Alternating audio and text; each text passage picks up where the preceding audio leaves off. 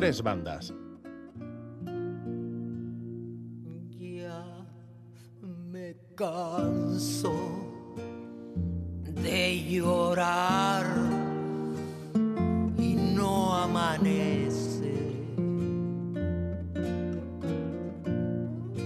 Ya no sé si maldecirte o por ti rezar.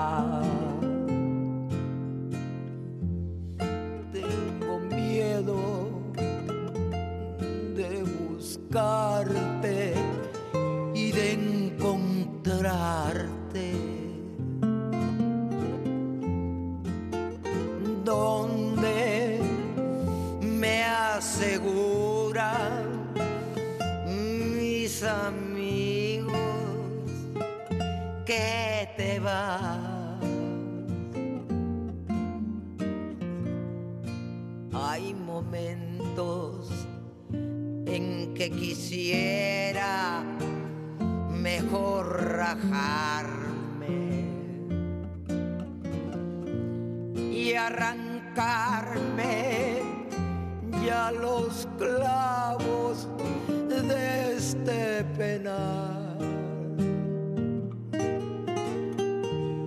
Pero mis ojos se mueren sin mirar tus ojos.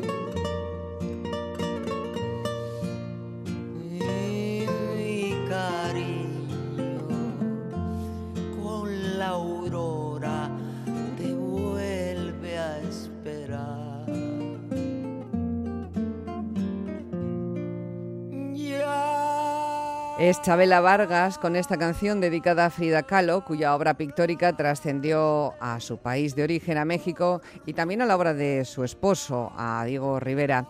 Otra artista que brilló con luz propia fue Tamara de Lempica. A lo largo de la historia ha habido y hay importantes nombres femeninos en la pintura, pero con mucha frecuencia han quedado opacados por sus coetáneos masculinos. Y solo recientemente hemos conocido la existencia de pintoras a nivel popular, como Sofonisba Anguísola, la autora del célebre retrato de Felipe II que se conserva en el Museo del Prado.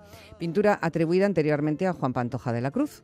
Por los caminos del arte y de las artistas vamos a transitar en nuestro paseo por un museo imaginario con, e imaginado también, con Arancha Urreta Vizcaya, compañera de Egunon. Muy buenos días, Arancha. Egunon. ¿Todo bien? ¿Todo en orden? Todo bien. ¿Amante de los museos? Eh, más en teoría que en la práctica.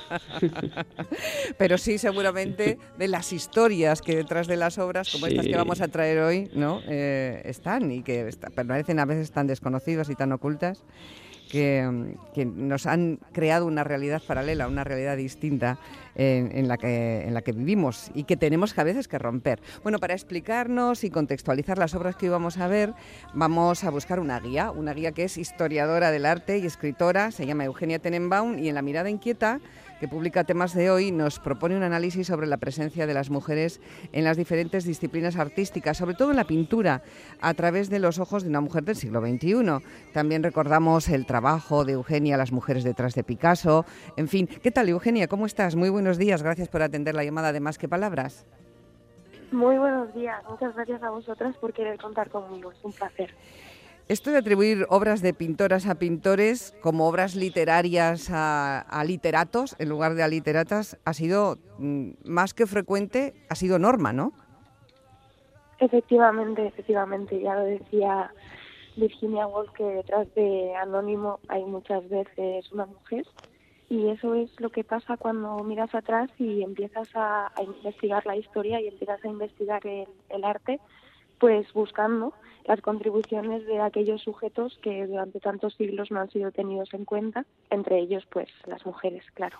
Y todo comienza entonces en la prehistoria, ¿no?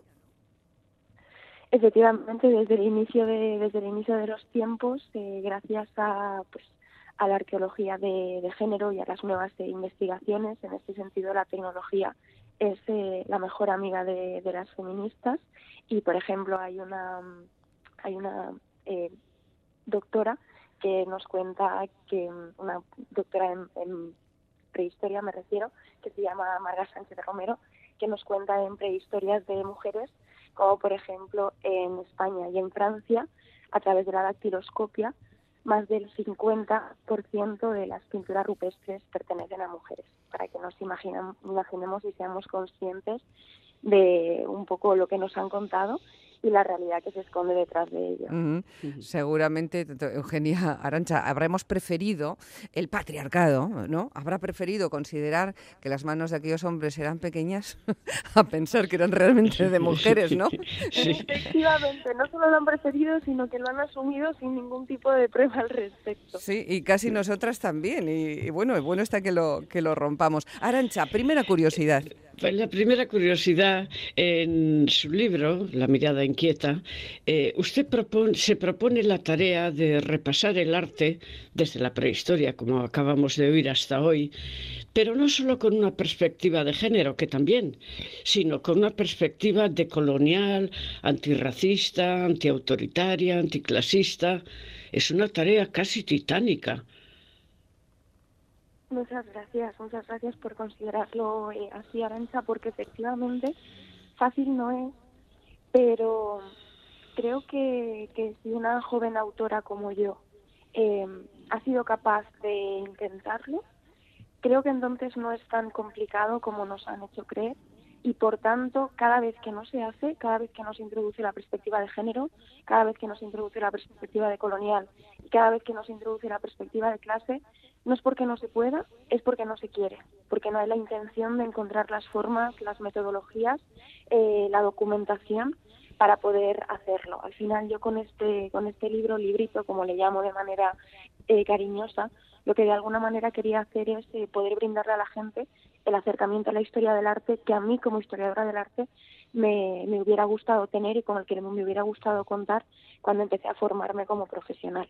Mm, eh, ocurren muchas cosas eh, con el arte eh, si se miran con otra perspectiva, ¿no? dentro de la, de, la, didáctica que nos propone nuestra invitada, que quiero recordar a nuestros, a nuestros oyentes esta mañana, es Eugenia Tenenbaum, pues hay cosas que tienen que ver con las figuras ginecomorfas de ese periodo, con el nombre de las Venus, cuando hablábamos antes al principio del comienzo de la historia del arte, pero también propones otra teoría de cómo fueron esculpidas, ¿verdad? Efectivamente, recupero una hipótesis que fue puesta dentro del debate académico en 1996 por, por dos eh, investigadoras que pues cogieron eh, una de las eh, figuras ginecomorfas, estas figuras paleolíticas más eh, famosas y sobre todo por aquel entonces todavía las más antiguas, que es la Venus de Willendorf, y entonces decidieron examinarla de una manera en la que hasta entonces no se había examinado, y es que en lugar de mirarla de frente o en lugar de mirarla de espaldas, lo que hicieron fue examinarla de manera cenital. Y al examinarla desde arriba, se dieron cuenta que lo que estaban viendo les recordaba algo entonces contrataron a una modelo que estaba embarazada en los años 90, le hicieron fotografías cenitales y después lo que hicieron fue cotejar las fotografías que habían hecho de esta estatuilla paleolítica y las fotografías que habían hecho de esta mujer, eh, de esta modelo embarazada y las imágenes que están eh, disponibles en, en, Internet em, encajaban y siguen encajando a la perfección. Entonces eso también creo que, como menciona Ryan Eisler, a lo que nos empuja es a reconciliarnos a veces con la incertidumbre y sobre todo con la multiplicidad de respuestas y la multiplicidad de, relatos. Creo que mm, el discurso positivista de la historia nos empuja continuamente a, contemplar eh, la verdad única como algo que, puede existir y lo que perspectivas revisionistas eh, tan sumamente necesarias como la perspectiva de género nos enseñan es precisamente esa necesidad de acercarnos al pasado desde la incertidumbre de vernos obligadas a tener que entender y abrazar diferentes hipótesis en lugar de una verdad universal. En su libro usted habla mucho de museos, que son esos templos del arte, por llamarlos de alguna manera.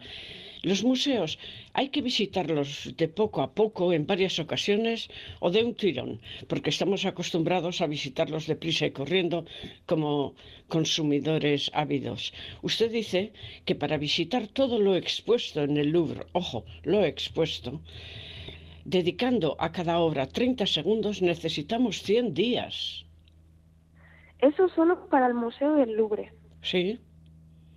Eso todo solo sería para el eh, Museo de, del Louvre. Para visitar absolutamente todo lo que hay expuesto en el mundo, yo estoy convencida de que necesitaríamos vidas, ya no directamente años, sino vidas. Entonces yo también reivindico mucho pues el libre albedrío de, de las personas interesadas en el arte, que puedan entrar en un museo sintiéndose propietarias y, y dueñas de su propio recorrido.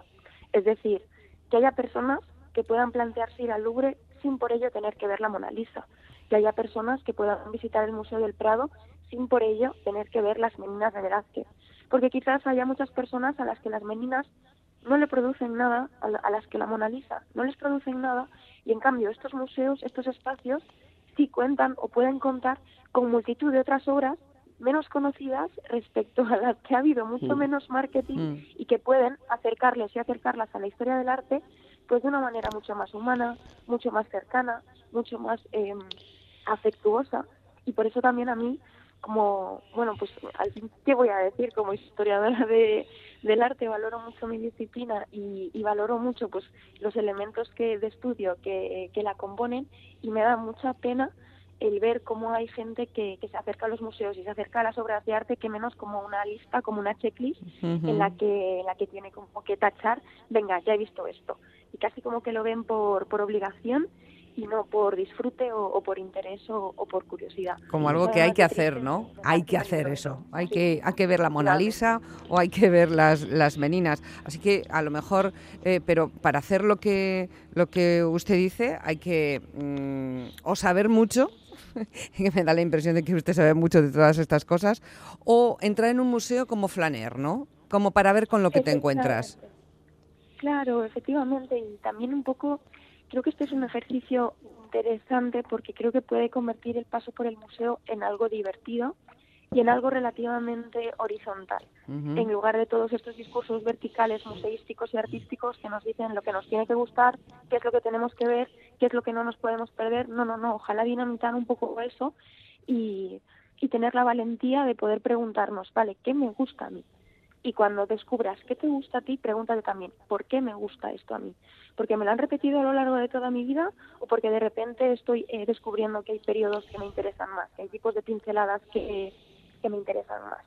Y sobre todo también pues ese acercamiento del arte, que no sea que todo nos lo den masticado, sino que también haya ese, bueno, pues si voy a viajar a esta ciudad y hay en este museo, pasa unas horas en su página web, pregúntate y mira qué obras tienen expuestas y luego en función de eso ya escoges qué es lo que quieres, qué es lo que quieres ver. Por suerte nadie va a quitarnos el carnet de visitante de museos por no haber visto determinadas obras o no haber visto o no haber eh, subido la correspondiente fotografía a, a redes sociales. Debemos reivindicar, yo creo, esa experiencia como, como algo nuestro.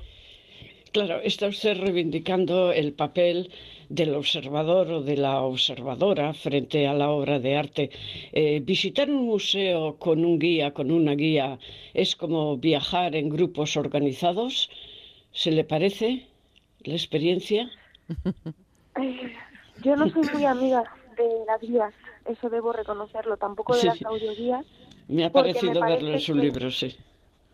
Efectivamente, efectivamente. Las, las audioguías me parece que, reducen el acercamiento al, arte a una mera reproducción auditiva de cifras y datos con un tono de voz sumamente neutro, sin un ápice de emoción, es decir, me parece un acercamiento sumamente impersonal y muchas veces en las visitas eh, en las visitas eh, guiadas de, de grupo se sigue de alguna manera pues alimentando esta esta inercia de hay que ver lo importante. Ya no solo hay que ver lo importante, sino algo muy peligroso para mí que es hay que ver lo máximo posible en un tiempo muy limitado.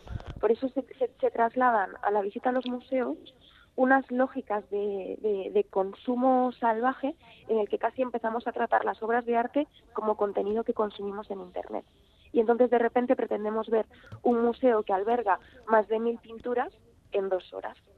Y entonces eso como que es un poco para mí irreconciliable con una experiencia positiva. Entonces en este sentido yo siempre que tengo que ir a algún museo siempre suelo confiar en guías alternativas, es decir, en guías freelance que están especializadas en un tipo de discurso o en un tipo de eh, recorrido, porque a la hora de la verdad, para lo demás, ya tenemos los mismos libros de historia del, del arte rancios de siempre. Creo que hay que reconfigurar la manera de acercarnos al arte y eso también pasa por reconfigurar el tipo de profesionales a las que contratamos, cuál es el discurso que, tienen y cómo se mueven por, por estos museos y espacios y también por favor pedir una actualización de las audioguías, que la gente no puede aburrirse o cabrearse cada vez que las oye, que esto es una cosa insoportable. Este año, Eugenia, es el año Chillida, se acaban de cumplir 100, 100 años del nacimiento de uno de los artistas contemporáneos más universales. La Fundación Eduardo Chillida Pilar Benzunce está inmersa en los actos conmemorativos y eso nos lleva a preguntar por el binomio de la pareja en el mundo del artista, el papel de las mujeres en el arte cuando la mujer es la esposa, es la pareja, la madre del artista, ¿no? Que eso está muy presente, a lo mejor también en esos tratados rancios, no lo sé. Claro, esto también es, para mí es una cuestión interesantísima porque Creo que con esto se ve perfectamente cómo, a pesar de que la historia y los documentos eh, materiales nos han demostrado constantemente, sobre todo a partir del siglo XIX y en el siglo XX, que el arte es consecuencia del esfuerzo colectivo y no del genio individual, seguimos sumamente empeñadas en concebir como grandes genios a hombres que en ningún caso habrían llegado a donde lo hicieron sin la estrecha colaboración, esfuerzo y sacrificio de las mujeres con las que se rodearon. Y esto es algo necesario que estudiemos, que analicemos y que difundamos. Em, y es un ejemplo para mí maravilloso de a qué tipo de documentación, a qué tipo de información y a qué tipo de relato accedemos cuando introducimos la perspectiva de género. Accedemos a un relato y accedemos a una realidad mucho más completa, mucho más colectiva y mucho menos sesgada que no a través de este discurso tradicional que habla de los artistas ya no tanto como genios, sino como hombres que crearon al margen de todo, cuando en realidad fueron hombres que crearon al lado de todas las mujeres con las que con las que se rodearon. Entonces, todo el éxito que tuvieron siempre debería haber sido un éxito compartido con compartido con ellas y sobre todo valorado a día de hoy a nivel museográfico y a nivel historiográfico, creo yo. Eh, para disfrutar del arte del pasado, sobre todo del arte del pasado, es necesario saber algo de historia, no sé, de religión, de mitología, o se puede disfrutar también desde la ignorancia, sin saber, por ejemplo, quién fue Prometeo o quién fue Herodes. Yo creo que se puede disfrutar de muchas maneras. De nuevo, también porque creo que sería un poco incoherente por mi parte eh, haber estado toda esta entrevista fomentando el libre albedrío, fomentando pues que cada persona determine cuál es el acercamiento que quiere hacer a la historia del arte y ahora de repente deciros no, solo hay una forma de, de disfrutar.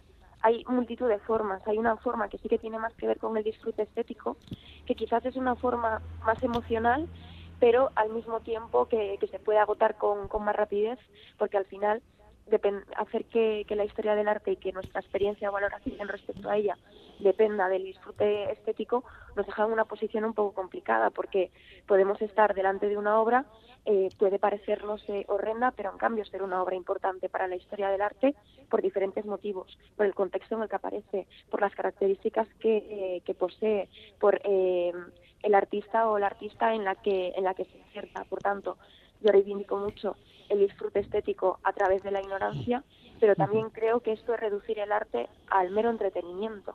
Y el arte no es como encender la televisión, el arte no es como leer simplemente un libro, el arte debe ser y ha sido siempre mucho más que entretenimiento. Digamos que es nuestro patrimonio, es nuestro pasado, son contenedores de memoria las obras de arte. Por tanto, creo que también es necesario acercarse a su historia y acercarse a su contexto. Pero eso sobre todo, para eso estamos las profesionales de la historia del arte. Ese es nuestro trabajo.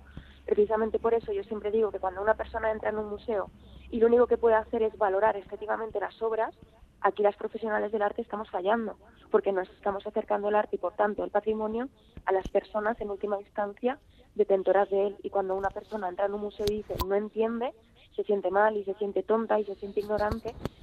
Y yo siempre digo y siempre pienso, no, no, no, no eres ignorante, no es que no entiendas, es que nadie te ha hecho entender, nadie te ha explicado cómo funcionan las dinámicas artísticas, cómo ha funcionado la historia del arte, que ha funcionado de manera mucho menos emocional y mucho más eh, racional y sobre todo de manera mucho más capitalista, racista y misógina de, de lo que nos han eh, contado a través de todo este discurso romántico de no, por amor al arte, el arte es bello, bueno, el arte por suerte es muchas más cosas que, que, bello. De hecho, la belleza del arte es lo menos interesante que el arte nos puede ofrecer. Mm, eh, lo que ofrece, y también lo ha mencionado usted, Eugenia, es eh, una visión capitalista que parece que ha ido siempre al lado, de, al lado del artista y de su creación o de la artista. El mundo del arte es inversión y es negocio.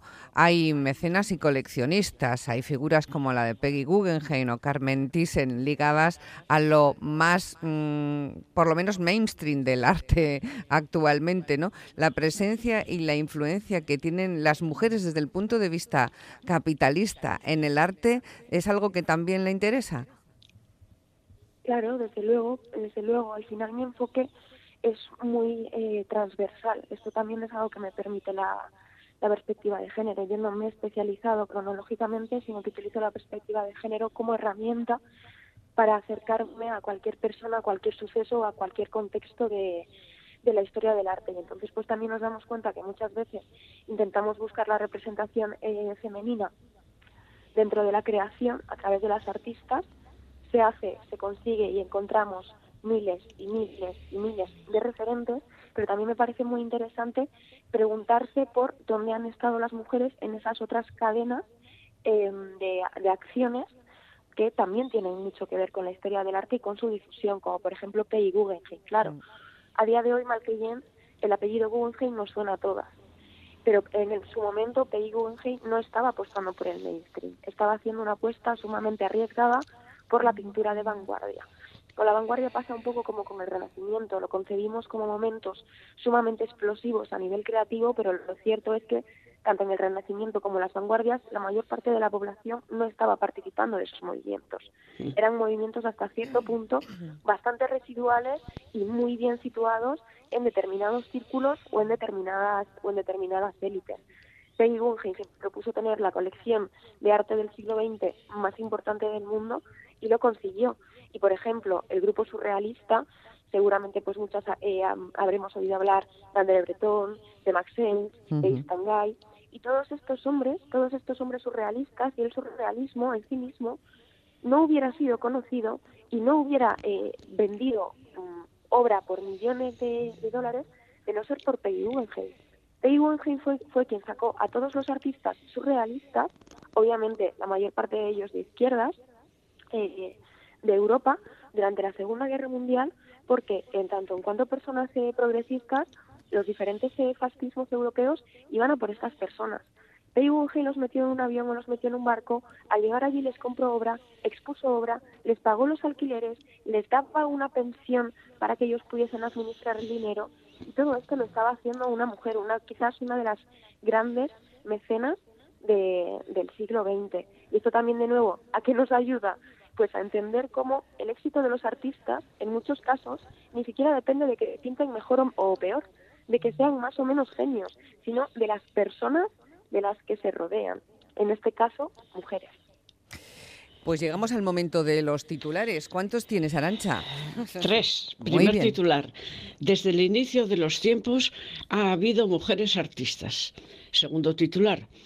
Cada vez que al analizar el arte no se introduce la perspectiva de género, de clase o antirracista, es porque no se quiere. Tercer titular. El arte se puede disfrutar de muchas maneras. Reivindico el libre albedrío de las personas interesadas en el arte. Ahí están los titulares de esta charla que hemos mantenido con Eugenia Tenenbaum, autora de La mirada inquieta, publica temas de hoy.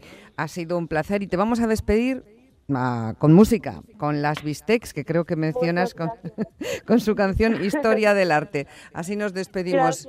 Eugenia, muchísimas gracias. Buen fin de semana. Es Igualmente, el, buen fin de semana. El placer ha sido nuestro. Arancha, hasta la próxima. Hasta la próxima semana.